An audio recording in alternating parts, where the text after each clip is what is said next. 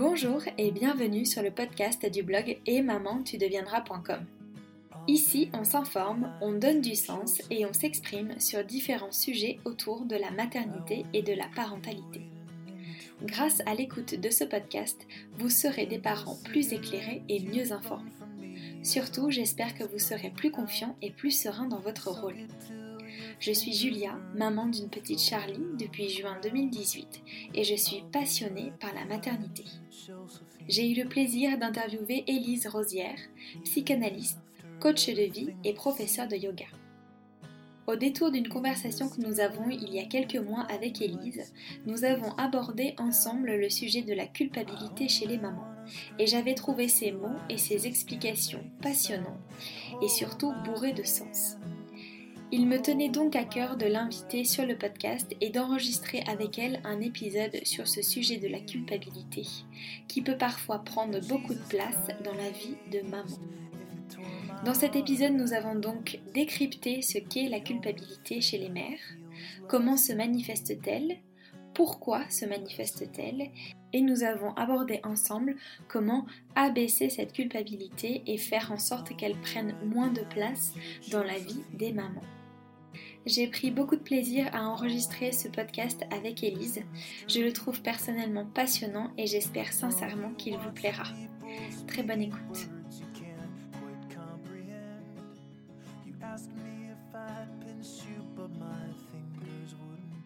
Bonjour Élise. Bonjour Julia. Merci de me recevoir dans ton studio. Je t'en prie. C'est un plaisir de commencer ma semaine avec toi aujourd'hui. Euh, alors on se connaît bien toutes les deux, hein, puisque tu es ma prof de yoga et mon amie. Mhm. Et on va aborder ensemble aujourd'hui euh, le sujet de la culpabilité chez les mamans qui est, euh, selon moi, quelque chose d'assez présent. Hein. Alors, avant de devenir maman, mais quand on l'est encore plus, je trouve, euh, euh, c'est un sentiment qui peut occuper et prendre beaucoup de place dans la vie de maman. Et voilà, j'aimerais qu'on la décrypte ensemble et qu'on essaye de trouver des clés pour abaisser ce niveau de culpabilité chez les mamans ensemble en fin d'épisode.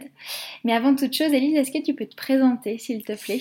Absolument. Bah déjà, merci de, ta confiance, Julia. Et comme tu le dis, on se connaît euh, depuis plusieurs années. Euh, je t'accompagne et j'accompagne aussi plein d'autres gens.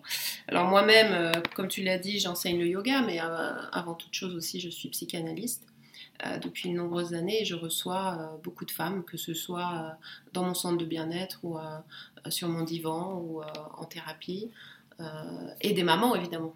Donc beaucoup de mamans que j'accompagne aussi.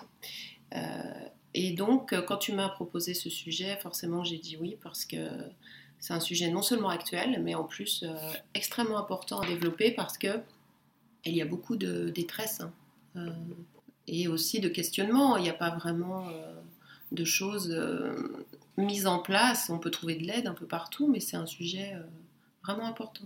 Qu'est-ce que c'est la culpabilité chez les mamans? Comment, comment elle va se, se, manifester? Comment tu l'observes, toi, chez, chez, les femmes qui, mm. qui, viennent, euh, qui viennent te voir? Bon, alors déjà, euh, moi, ce que je pense et ce que je peux dire, c'est quand on rentre en maternité, on rentre en culpabilité. C'est un peu euh, un chemin obligé. Est-ce que c'est obligé de la garder? Non. Donc on verra peut-être plus tard comment s'en sortir. Mm. Mais en tout cas, il y a quasiment, à part des mères euh, vraiment, euh, voilà, euh, qui ont une pathologie, mais sinon, il n'y a pas de, de, mères normalement constituées qui ne se sentent pas coupables. Mhm. Et au-delà de ça, de femmes, hein, mhm. puisque la femme porte en elle la maternité, même si elle n'a pas d'enfant, mhm. puisqu'elle est programmée pour ça, même si elle n'a pas de désir d'enfant. Mais par contre, elle porte aussi la culpabilité. Parce que ça, c'est non seulement actuel, mais c'est socioculturel et générationnel. La mère porte en elle une responsabilité énorme. Hein. Elle, a, euh, est en fusion avec cet enfant et elle a en elle-même déjà le devoir, elle se met le devoir elle-même de subvenir aux besoins de cet enfant. Et quand je dis les besoins, c'est tous les besoins affectif. Euh, c'est pas juste lui donner à manger, le changer, c'est vraiment l'enfant euh, a besoin de sa mère en totalité. Mm-hmm. Donc elle sait très bien que si, si elle n'est pas là, l'enfant est à risque hein, de, juste ne pas se développer comme il faut. Donc il y a une énorme pression déjà. Et puis la culpabilité vient du fait entre les devoirs qu'elle se sent de maternité, de soins, et dans cette fusion qu'elle a avec le bébé, elle sent pas forcément un bonheur. Et alors qu'on attend d'elle qu'elle soit épanouie, qu'elle soit, euh, elle a une injonction d'être heureuse, d'être maman, elle a une injonction de savoir faire dès le départ les gestes qu'il faut, de savoir dès le départ, de façon naturelle, comment s'en sortir avec son enfant. Et il y a des attentes euh, qu'elle se met certainement elle-même parce qu'il y a une idéalisation, mais aussi il y a euh, l'ignorance extérieure de, ce qu'on peut ressentir quand nous-mêmes, soit on n'a pas d'enfant, soit on en a eu et on ne se rappelle pas euh, ce qu'on a ressenti à ce moment-là. Mm-hmm. Mais la dualité étant permanente, on porte cette dualité. Euh. Alors, est-ce que ça veut dire que la maman n'est pas heureuse quand elle a son bébé? Non. Mais à côté de ça, il n'y a pas qu'un bonheur euh, épanoui. Déjà, il y a le physiologique. Hein. On sait bien qu'il y a les hormones qui travaillent. Après, il y a ces, quelques jours qui sont un peu compliqués de, de, baby blues, comme on appelle ça, hein, mm-hmm. euh, qui peuvent après se transformer en dépression postpartum. Mais sans aller si loin, il y a quelques jours un peu compliqués après la naissance. Hein. Donc c'est physiologique, mais il y a aussi le psychologique. Ça dépend de l'histoire de la personne, ça dépend de, l'image qu'on a euh, des mères qu'on a eues dans notre entourage, hein, mm. nos mères, nos grands-mères, et aussi l'image qu'on a sociétale, mm. hein, et aussi transgénérationnelle. Mm. Oui, puis il y a l'image aussi que euh, peut-être le, bonheur... Euh, vient que du fait d'être mère, alors qu'avant d'être mère, on a été femme, jeune femme, enfant, et que, euh, et, que on, on, a trouvé le bonheur ailleurs, et que peut-être que la maman, elle va pas retrouver ce bonheur tout de suite. Elle, Absolument. Alors ce que tu dis est très vrai, c'est-à-dire que euh, quand on fait un choix, n'importe lequel, n'importe lequel choix qu'on fait, euh, il y a un deuil. Mmh. Pourquoi? Parce qu'on renonce à autre chose. Donc quand on fait le choix d'avoir un enfant, alors dans les grossesses, il y a les personnes qui ont fait le choix d'être enceinte et il y en a d'autres qui n'ont pas fait le choix. Peu importe s'il y a un choix de garder cet enfant, euh, voire de le concevoir, on sait très bien qu'on n'a pas qu'un deuil à faire, plusieurs deuils à faire. Il y a déjà un deuil qui va être physique. Le corps de la femme va se transformer. Euh, après, ça dépend encore une fois de son histoire, comment on va vivre ça, le rapport qu'on a au corps. Ensuite, il y a un deuil euh, au niveau de, nos vies, tout simplement. Hein. Le travail, on a des concessions à faire si on travaille, on doit se projeter dans l'avenir avec cet enfant, mais déjà pendant la grossesse, il y a des deuils, des petits deuils comme ça qui se présentent tout le temps, au niveau du couple. Euh, voilà, et avant que l'enfant arrive. Et après, quand l'enfant arrive, euh, c'est encore plus, plus prenons ces, choix qu'on doit faire. Et dans ces choix, il y a des sacrifices. Hein. La femme sacrifie des choses pour pouvoir être mère. Ça, c'est indéniable. Et la vie qu'elle avait avant, la femme qu'elle était avant, elle se transforme. Et ça peut être plus ou moins facile à vivre. Alors même si elle a fait ce choix d'avoir cet enfant et qu'elle s'est projetée, qu'elle l'a désiré énormément, ça n'empêche pas que le travail du deuil est toujours un travail de deuil et c'est toujours difficile. Mm-hmm. Et donc elle peut culpabiliser la maman ou la future maman, ou la femme en devenir qui sera maman, euh, déjà de, ces choses-là. Hein. Elle peut déjà culpabiliser de sentir une difficulté à faire ses deuils, oui. en fait. Hum. Et ça ne lui est pas expliqué. C'est ça le problème, c'est qu'on attend d'elle que ce soit facile. On attend d'elle qu'elle euh, accepte ça. Euh, voilà. Oui, comme si ça comme si c'était naturel finalement. Comme si c'était naturel parce qu'elle a eu une mère, une grand-mère, parce qu'elle a vu des femmes avant elle et parce qu'elle-même est femme. Mm. Mais ce n'est pas parce que c'est naturel que c'est facile. Ajouter à ça la physiologie, hein, c'est vrai qu'au niveau physique, il y a un grand chamboulement hein, euh, au niveau de, du corps. Mm-hmm. Et au niveau psychologique aussi. Mm-hmm. Donc tout ça est à l'œuvre hein, quand on... Même, je dirais, avant d'être enceinte, même quand on se projette dans le couple, d'avoir un enfant, ou que la femme se projette d'avoir un enfant, puisqu'on sait qu'à notre époque maintenant, avec toutes les questions qui sont d'ordre philosophique, euh, sociétal, on voit très bien toutes ces questions de PMA, de famille monoparentale, mais aussi de, femmes qui se projettent seules dans la maternité, il y en a de plus en plus. Mm-hmm. Ce n'est plus vraiment le couple juste standard, comme on l'imagine, hein, la cellule familiale.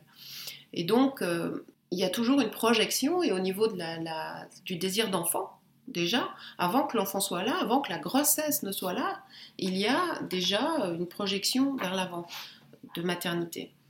Et donc, euh, ce processus de, projection est un désir, donc ça c'est plutôt quelque chose d'agréable, mais dans ce, désir, il y a des choses qui vont changer, et dans le changement, il y a forcément un deuil. Et est-ce qu'on va être assez bonne? Est-ce que la mère va être assez bonne? Sous ces injonctions de performance qu'on a euh, à notre époque C'est ça qui met beaucoup de pression aussi. Mhm. Hein. C'est-à-dire qu'il faut être performant dans tout maintenant. Hein. Donc la culpabilité, euh, elle, est, euh, elle est déjà là, je dirais. la maman la sent pas tout de suite, mais elle est déjà là avant que l'enfant soit là. Alors quand l'enfant est là, alors là on prend encore d'autres dimensions. Comment, comment tu l'observes, cette culpabilité? Comment, comment elle se manifeste chez les, chez les femmes, selon toi? Alors déjà, les femmes qui passent, euh, qui passent en thérapie avec moi, parfois, elles ne viennent même pas me voir pour ça, elles ne viennent pas me voir pour euh, ou discuter avec moi ou me suivre, me choisir en thérapie pour euh, des questions de, de maternité. Hein. Mhm. Parfois c'est le cas, parfois non. Mais quand elles parlent de leur maternité, c'est très rare que j'entende des femmes qui me disent ça a été un long fleuve tranquille, youpla tralala, c'était super facile. La plupart des femmes que j'accompagne, j'en accompagne de nombreuses femmes dans le désir d'enfant, dans la grossesse, postnatale et après des femmes que je n'ai pas suivies mais qui sont mères plus déjà affirmées qui viennent me voir en thérapie, euh, aucune ne m'a jamais dit qu'elle n'avait jamais été coupable. Mhm. ou senti cette culpabilité, mhm. ou des injonctions, ou des, pressions intérieures à elles-mêmes qui ne jouent pas dans, dans leur, euh, dans leur façon de, de, vivre, qui ne font pas de pression en mhm. fait. Hein. Et il y a définitivement une souffrance.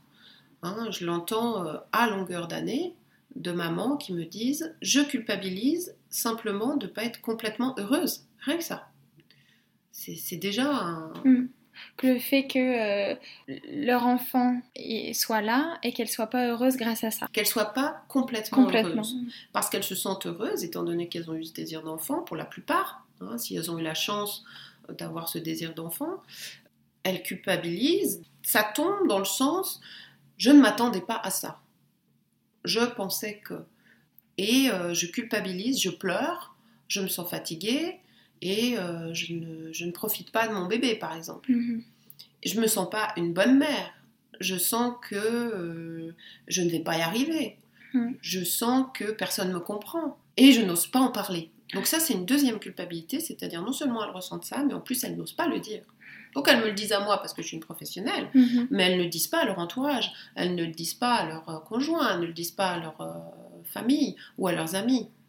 Hein les discours que j'entends, c'est euh, on me donne plein de conseils et ça me fait encore plus culpabiliser. Mm.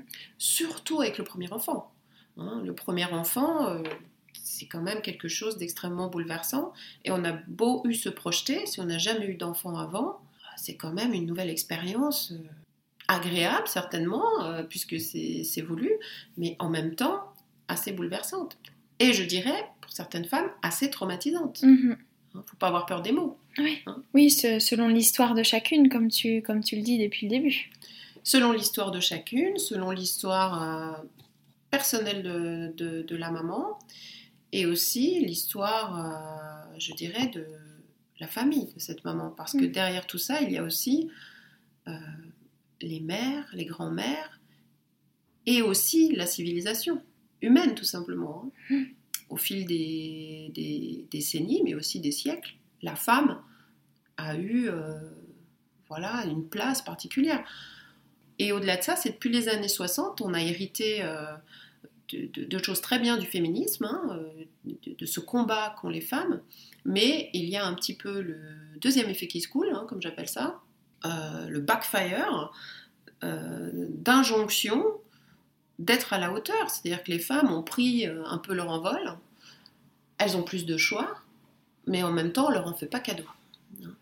En même temps, euh, on leur fait un petit peu payer euh, les choses aussi. Hein. Parce qu'elles ont pris leur essor au niveau professionnel, donc mm. elles font plus d'études, plus longtemps. Elle doit faire une concession toujours, ce que l'homme n'aura jamais à faire. La Mm. femme devra toujours faire cette concession au niveau de la maternité. hein. Mm. Si, si elle travaille, elle devra faire un break. Et après, derrière, même si elle se projette à reprendre, souvent il y a un changement derrière. Mais Mm. en tous les cas, il y a toute une organisation. Et euh, le couple, comment il s'organise autour de tout ça, a changé aussi. Donc euh, la place des pères, hein, euh, la place du papa, euh, dans tout ça, la place de l'homme, ça rentre aussi en ligne de compte. Parce que quelque part, la femme culpabilise aussi de sa place dans la société qu'elle a pris vis-à-vis de l'enfant, par exemple, qu'elle laisse pour retourner travailler, ou euh, euh, le choix qu'elle veut pas faire du deuil des études qu'elle a fait, par exemple, pour sa carrière. Euh, Il y a plein de petites choses comme ça, ou même de grandes choses comme ça, qui, qui lui créent de la culpabilité Mm. vis-à-vis de son enfant. Mm. Parce qu'avant, c'était une femme avec des enfants, elle était au foyer, point. Ouais. Hein, maintenant, c'est plus vraiment ça. Oui, cette émancipation, elle vient euh, finalement, c'est une bonne chose comme tu dis, mais, euh, mais la réalité, c'est aussi qu'elle vient rajouter de la culpabilité aux, aux mères aujourd'hui. Oui, en fait, c'est une bonne chose, mais il y a un prix à payer. C'est ça. Mm. Ok. Comment tu, euh, comment tu accompagnes les mamans qui, qui viennent te voir, euh, enfin, pas qui viennent te voir, mais voilà, ou quand tu détectes qu'il y a cette culpabilité qui est, euh, qui prend beaucoup de place? Alors déjà, quand elles viennent me voir, c'est déjà une très bonne chose. Certainement, c'est qu'il y a une souffrance, mais ça veut dire qu'elles viennent chercher de l'aide. Donc là, c'est déjà le premier pas vers un mieux-être. Parce que mon travail, et leur travail surtout, puisque elles, vont euh, faire le travail elles-mêmes avec moi qui les accompagne, ça va être de faire abaisser cette culpabilité euh, qui vient d'un juge intérieur, qui est fixé euh, par plusieurs phénomènes que je ne développerai pas ici, qui sont un peu compliqués psychologiquement, mais en tout cas, on a tous un juge intérieur qui leur cause pas mal de problèmes. Et donc, quand elles viennent me voir, la première chose que je fais, c'est déjà de les regarder d'une autre façon hein, et d'entendre déjà leur souffrance, déjà de l'accueillir, parce qu'elles ne sont pas entendues en fait, parce qu'elles-mêmes ne le disent pas. Beaucoup de femmes pensent qu'elles sont anormales dans ce qu'elles ressentent. J'ai cet enfant, euh, et je ne suis pas forcément heureuse et en plus je suis fatiguée, elle culpabilise d'être fatiguée, elle culpabilise quand elle prenne soin d'elle, elle culpabilise quand elle le laisse, elle culpabilise à tout stade de l'enfant, même après quand il y a l'école. À tous les stades de la maternité, il y a une culpabilité, je dirais, latente. Et euh, souvent le discours c'est je, je- je m'en veux en fait. Et cette culpabilité est une souffrance, pourquoi? Parce qu'à l'intérieur, le juge intérieur euh, devient un petit peu un bourreau hein, et euh, punit. En gros, c'est ce qui se passe. Mm. Et, et rabâche cette culpabilité qui revient à chaque fois. Et ces femmes, bah, en les écoutant, déjà qu'elles puissent verbaliser les choses, c'est déjà un premier pas. Une fois qu'elles ont verbalisé, elles entendent leur propre histoire et leur propre euh, souffrance. C'est une deuxième stade un petit peu de, du début de la guérison. Et ensuite, de leur faire comprendre qu'elles n'ont rien fait de mal, que ce qu'elles ressentent, c'est normal, et que ce qu'elles ressentent, toutes les femmes le ressentent, et que ce n'est absolument pas ni un problème, ni de leur faute, Mhm. que c'est normal. Je, vais- je vais te donner un exemple. Euh, Moi-même, je suis mère. Quand j'ai eu mon premier enfant, j'ai une grossesse très épanouie, vraiment. Quand j'ai accouché, sans péridurale, euh, Bravo. déjà en moi-même, je me disais que je devais supporter la souffrance puisque c'était la vie. hein, et J'étais faite pour ça. Mais à un moment donné, je me suis dit, j'ai j'ai réalisé que tous les mammifères sur Terre, que ce soit les, les femmes, donc euh, l'être humain évolué, ou les mammifères qui accouchent tout seuls dans la nature, mais quelle souffrance, mais quelle étape Et j'ai réalisé à ce moment-là euh, ce que c'est d'être, euh, de devenir maman. Et cet acte de l'accouchement, c'est aussi une chose qu'il faut aussi euh, accueillir chez les mamans qui, qui viennent en parler post-natal. Parce que derrière, on va s'occuper du périnée, on va s'occuper des abdos, on va s'occuper du bébé, on va s'occuper de son corps, on va s'occuper peut-être de l'allaitement, de toutes ces, ces choses-là, mais on va pas s'occuper de sa tête. On va Mhm. avancer parce que les jours passent vite, on s'occupe de bébé, mais on ne s'occupe pas psychologiquement de la maman. Sauf s'il y a des dépressions postpartum, alors là les psychiatres arrivent et il se passe euh, des, des- des mises en soutien, mais sinon, c'est compliqué, la maman euh, n'a pas d'aide psychologique. À l'hôpital, dans les cliniques, il n'y a pas de psy qui viennent voir les mamans. Il n'y a pas non plus de personnes qui viennent. Alors, les sages-femmes font ce rôle-là, les puéricultrices, et un petit peu les amis, la famille, il y a du soutien. Mais il n'y a pas de vrai espace où la mère peut verbaliser et peut parler de ses angoisses. Parce que cette culpabilité-là dont tu me parles, et sujet de cette interview ce matin, crée d'énormes angoisses. Mm. On va de l'anxiété à la grosse angoisse. Mm. Et aussi une immense solitude. Mm. Une solitude sans nom qui crée beaucoup de souffrance. Mm. hein. Et toutes les mères l'ont dépassé.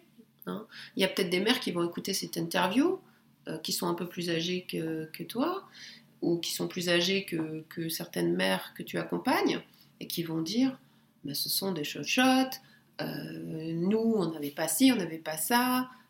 Voilà, on- Mm. mais ce discours-là, il est extrêmement culpabilisant Mm. aussi.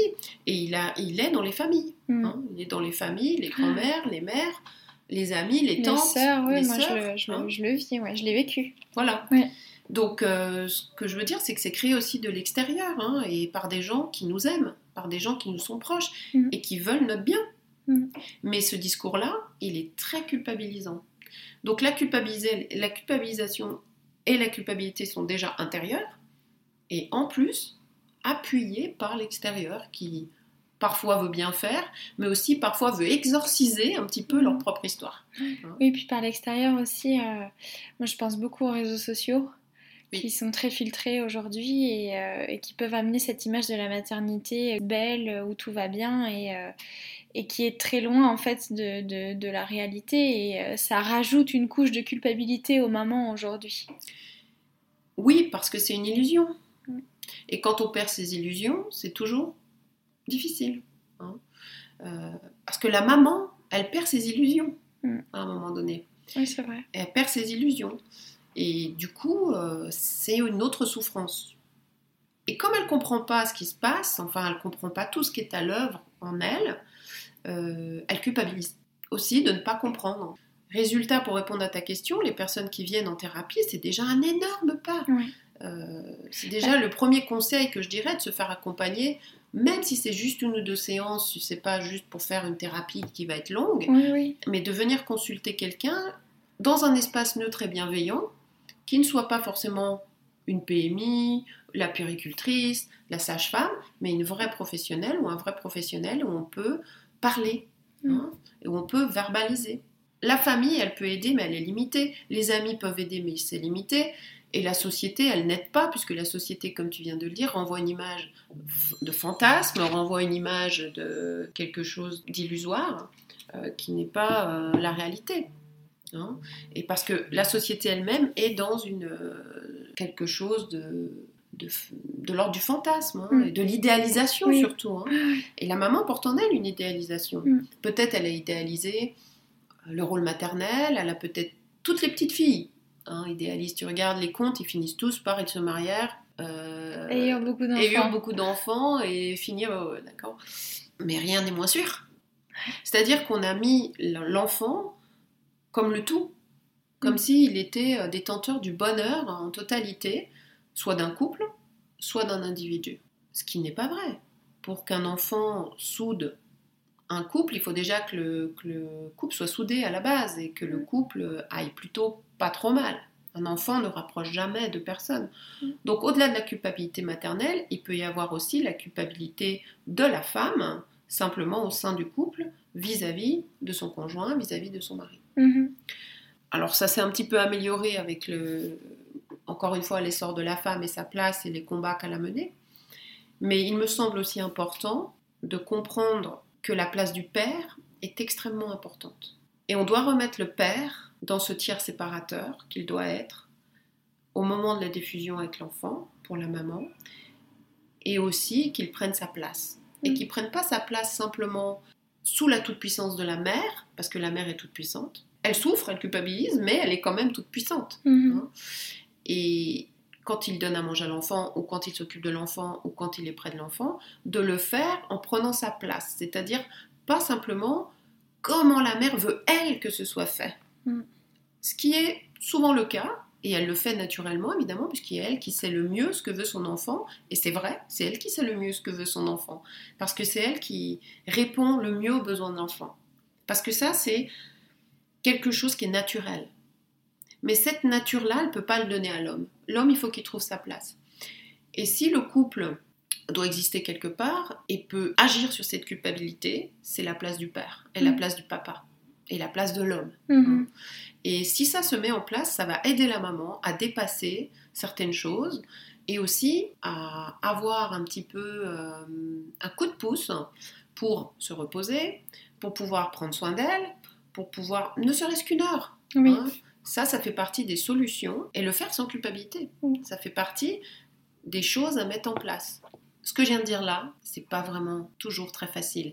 Il y a le désir de le faire, mais des fois de le mettre en place au sein du couple, au sein du foyer, au sein de la société, c'est difficile. Parce que les injections de culpabilité, on injecte de la culpabilité comme ça, à petite dose, sans forcément s'en rendre compte. L'entourage, Oui, les amis, euh, le milieu professionnel, et je dirais même aussi les magazines, Mm. les médias, les réseaux sociaux. Et il y a beaucoup d'injonctions aussi du bien-être à tout prix. Donc la maman, non seulement elle doit être hyper performante, elle doit être naturellement savoir tout faire et quoi faire, être heureuse et en plus prendre soin d'elle.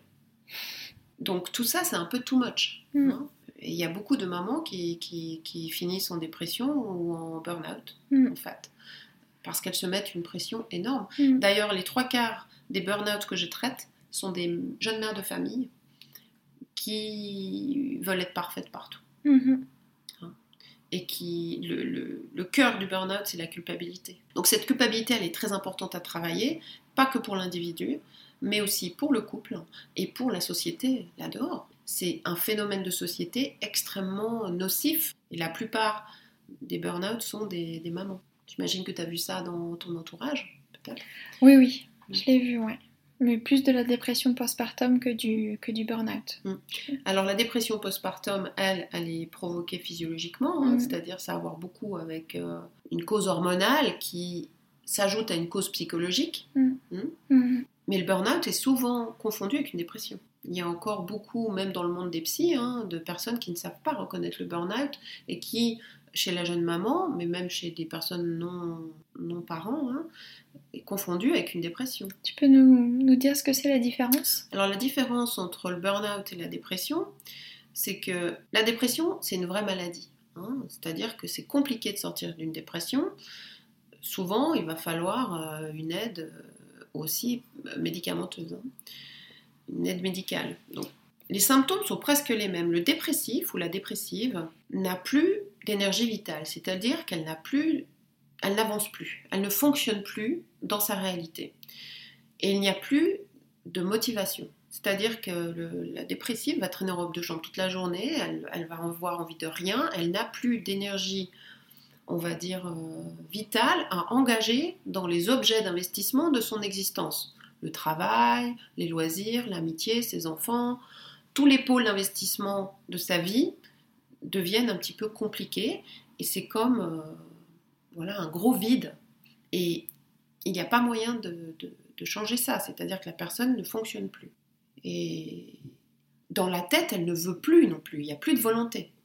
Le burn-out, c'est exactement les mêmes symptômes, c'est-à-dire que la personne ne fonctionne plus dans sa réalité, simplement dans la tête, elle veut toujours. C'est-à-dire qu'elle a la volonté d'aller de l'avant, elle veut s'investir dans son travail, elle veut s'investir dans son couple, elle veut s'investir dans avec ses enfants, elle veut s'investir dans toute sa vie. Souvent, il y a une vie très, très riche euh, et socialement très intégrée et très performante, mais la personne n'y arrive plus.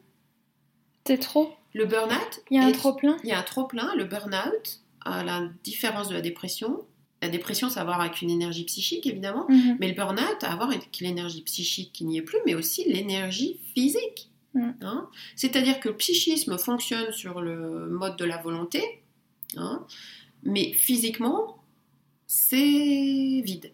Burn-out veut dire brûler, cramer, carboniser. Mhm. Donc il faut imaginer une maison avec des fondations. De dehors, on voit les fondations, mais si on ouvrait la porte, dedans, c'est brûlé. C'est ça le burn-out. D'accord. Une dépression, Il n'y a plus de, plus de fondation. Hein, C'est-à-dire Mm. que c'est un tas de ruines. Mm. Donc, partie de ce principe-là, on peut comprendre que le burn-out, c'est grave, mais on peut en sortir un peu plus facilement qu'une dépression. Pour autant que la personne comprenne d'où vient son burn-out, pour Mm. autant qu'on comprenne la source du burn-out. hein. Mm. Euh, alors, quand on devient maman, au début, hein, quand il y a le nourrisson, euh, c'est très facile à, confondre avec une euh, dépression postpartum, évidemment. hein. Les signes qui doivent alerter, c'est euh, combien de temps ça dure. Et si la personne, bien évidemment, dans le burn-out ou la dépression, il y a la culpabilité qui est très forte, mais dans le burn-out, tu vas avoir une personne qui va dire, qui va dans son discours dire qu'elle veut y aller dans sa vie, qu'elle ne comprend pas pourquoi elle n'y arrive pas, qu'elle ne sait, ce n'est pas, elle n'est pas habituée à cet état. Pourquoi ce n'est pas elle, elle ne se reconnaît pas et elle, il y a la volonté derrière. Mhm. Une dépression postpartum, on sent vraiment qu'il n'y a pas la volonté, on est dans un état dépressif extrêmement euh, profond. Mm. hein. Il peut y avoir même euh, des, des- des envies de supprimer le moi, hein. Mm. c'est-à-dire que le moi est tellement en difficulté qu'il qui, qui peut vouloir se supprimer. hein. Mhm. Dans le burn-out, il n'y a pas vraiment de menace sur le moi. hein. Euh, Il n'y a pas vraiment d'état suicidaire dans le burn-out. Il y a vraiment cet état d'incompréhension, de, de- de plus. C'est comme une voiture qui n'a plus d'essence en fait. Oui, de fatigue aussi C'est-à-dire dans le burn-out, la carrosserie est là. C'est juste le temps qu'il est vide, le, le réservoir est vide. Ouais, ouais. hein. Si tu mets pas d'essence, tu peux plus avancer. Mm. Et la personne, elle, elle peut pas aller à la pompe à essence. Il n'y a plus rien. Mhm. Par contre, la voiture, elle est intègre. Il suffit de mettre de l'essence. Il faut que la, la personne comprenne comment elle est arrivée à vider le réservoir. Oui. Hein. Alors évidemment, quand on devient maman, c'est facile de, de, de plus être dans cette énergie vitale. Tout dépend de l'environnement dans lequel cette maman euh, évolue. hein. Moi, je suis des femmes, par exemple, qui sont des mamans seules. Oui. Certaines même qui ont fait ce choix et peut-être qui vont nous écouter aujourd'hui, qui vont se reconnaître. Hein, euh, j'en ai plusieurs que je suis toute l'année, euh, avant qu'elles soient maman, pendant leur grossesse et après. C'est des personnes à risque. Les personnes les plus vulnérables dans la société, c'est les mamans seules qui travaillent ou qu'elles ne travaillent pas, mais c'est ces personnes-là qui sont les plus vulnérables dans la société. Les femmes divorcées avec enfants, les jeunes mamans qui viennent d'avoir un bébé, c'est déjà vulnérable en couple et accompagné parce que la maman, euh, elle est fatiguée en permanence au début. Il Mm. faut comprendre ça. Mm. Et donc cette fatigue euh, peut créer un état un petit peu euh, dépressif, un petit peu compliqué. Et la culpabilité peut venir de là aussi.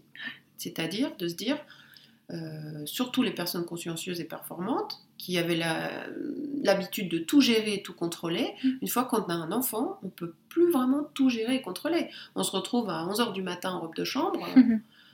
euh, Waouh, qu'est-ce qui m'arrive? Et là, de nouveau, culpabilité. Mm, mm, Hein? Donc, euh, c'est- la culpabilité, je dirais, c'est elle est là, quoi qu'on quoi qu'on fasse. Tu parlais donc d'une première clé, c'est de trouver un, un espace, une personne vers qui on peut parler, Mm. euh, enfin à qui on peut parler, je veux dire, Mm. euh, ouvertement, avec bienveillance. Déjà, il faut, il faut reconnaître un, un petit peu les, les injonctions extérieures. Elles peuvent être nombreuses. Mm. Oui, il faut avoir conscience de Il faut ça. avoir conscience, prendre conscience des injonctions qu'on reçoit. Ouais. Un exemple, tu vas chez le pédiatre avec ton bébé, tu es fatigué, tout ça. Le pédiatre, il connaît très bien les enfants, donc là, euh, c'est son métier. Donc la personne, elle ne va pas remettre en cause le, le- le praticien. hein. Et soudainement, ce pédiatre, ce médecin, euh, peu importe euh, chez qui on va, dit, vous devriez lâcher prise. Par exemple, une phrase toute bête comme ça. Eh bien, cette phrase toute bête comme ça, elle est exactement la même que quand on est en face de quelqu'un qui est dépressif et qu'on lui dit tu devrais te bouger. Ou ça ne te ressemble pas, viens, je te sors. hein. Ça ne fait que de créer encore de la culpabilité. Mm. Et moi, il y a beaucoup de mères qui me disent je réalise seulement maintenant ce que j'ai subi, et j'ai accepté la bouche ouverte, ce qu'on m'a dit, Mm. et je n'ai pas réalisé au moment où j'ai reçu certaines choses que ça me créait de la culpabilité en fait. Mm. Et ça, c'est très subtil, hein, c'est- à peu près partout. Mm. Donc prendre conscience aussi qu'on est fatigué et accepter son état, c'est-à-dire de, de se dire oui, ben là c'est compliqué pour moi, c'est fatigué, je suis fatiguée, et aller chercher de l'aide selon ce qu'on vit hein, dans notre environnement, si on est accompagné, pas accompagné, on peut toujours trouver hein, de l'aide. Euh, donc la prise de conscience est très importante, Mhm. de ne pas accepter certaines euh, phrases, certaines injonctions, Mm. et puis ensuite euh, mettre en place des choses, même si c'est une heure, une heure de piscine, une heure euh, de prendre un café avec une amie, d'arriver à le faire. hein. Même si c'est un quart d'heure, une demi-heure, une heure, puis après on accroît le temps au fur et à mesure que le bébé grandit, de dépasser la culpabilité, de laisser cet enfant avec quelqu'un qui sera pas forcément parfait comme la maman, Mhm. que ce soit le papa, que ce soit une amie, que... alors bien sûr de gens qu'on a confiance, hein, mais ils feront à leur sauce, mais ils feront bien. Il faut savoir que si demain la maman elle est écrasée là dehors, alors je ne le souhaite pas hein, évidemment, mais il arrive quelque chose de grave, l'enfant il y aura un relais, il grandira. Mm. Donc il faut aussi que la maman comprenne sa toute-puissance, qu'elle est toute-puissante. Donc pour certaines femmes c'est un pouvoir, pour certaines femmes c'est aussi un- une reconnaissance, hein. Mhm. mais pour d'autres euh, c'est juste euh, quelque chose qu'on vit, la toute-puissance de la mère, on n'en est pas responsable, elle nous a Mhm. été donnée par la nature. Mhm. Donc il faut comprendre aussi que cet enfant, il peut aussi être dans les mains de de- d'autres personnes qui peuvent nous aider, qui ne seront pas forcément euh, ce que nous on en attend, mais c'est pas grave, d'accord? Et surtout, c'est pas une bonne chose d'être toute puissante, d'accord? Parce que euh, il faut un petit peu euh, se retirer de ça parce que c'est c'est- c'est compliqué. Il faut comprendre ce, cette phrase de, de Winnicott, hein, qui était un grand, euh, Donald Winnicott, qui était un grand psychanalyste, qui disait La mère parfaite, entre guillemets, c'est la mère suffisamment bonne. C'est pas la mère parfaite, c'est celle qui va être suffisamment bonne. Mm.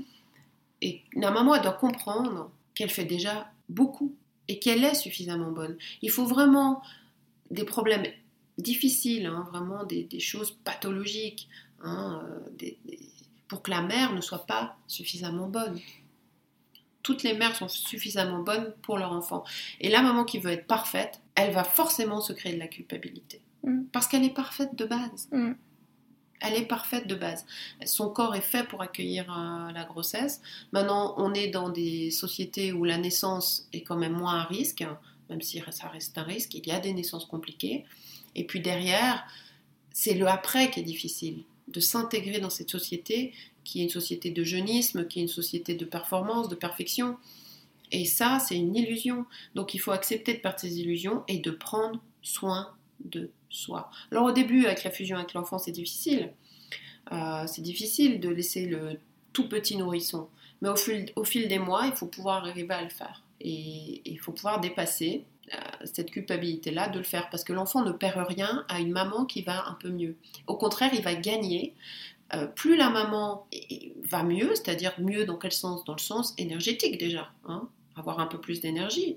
Et quand on est une jeune maman, on allait peut-être, même si on n'allait pas, de toute façon, l'enfant prend toute la vie. Mm. Donc on est fatigué.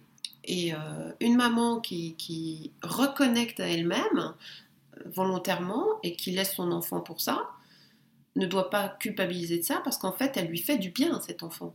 Un enfant bénéficiera toujours d'une maman qui va qui prend soin d'elle et qui va mieux. Mm. Toujours.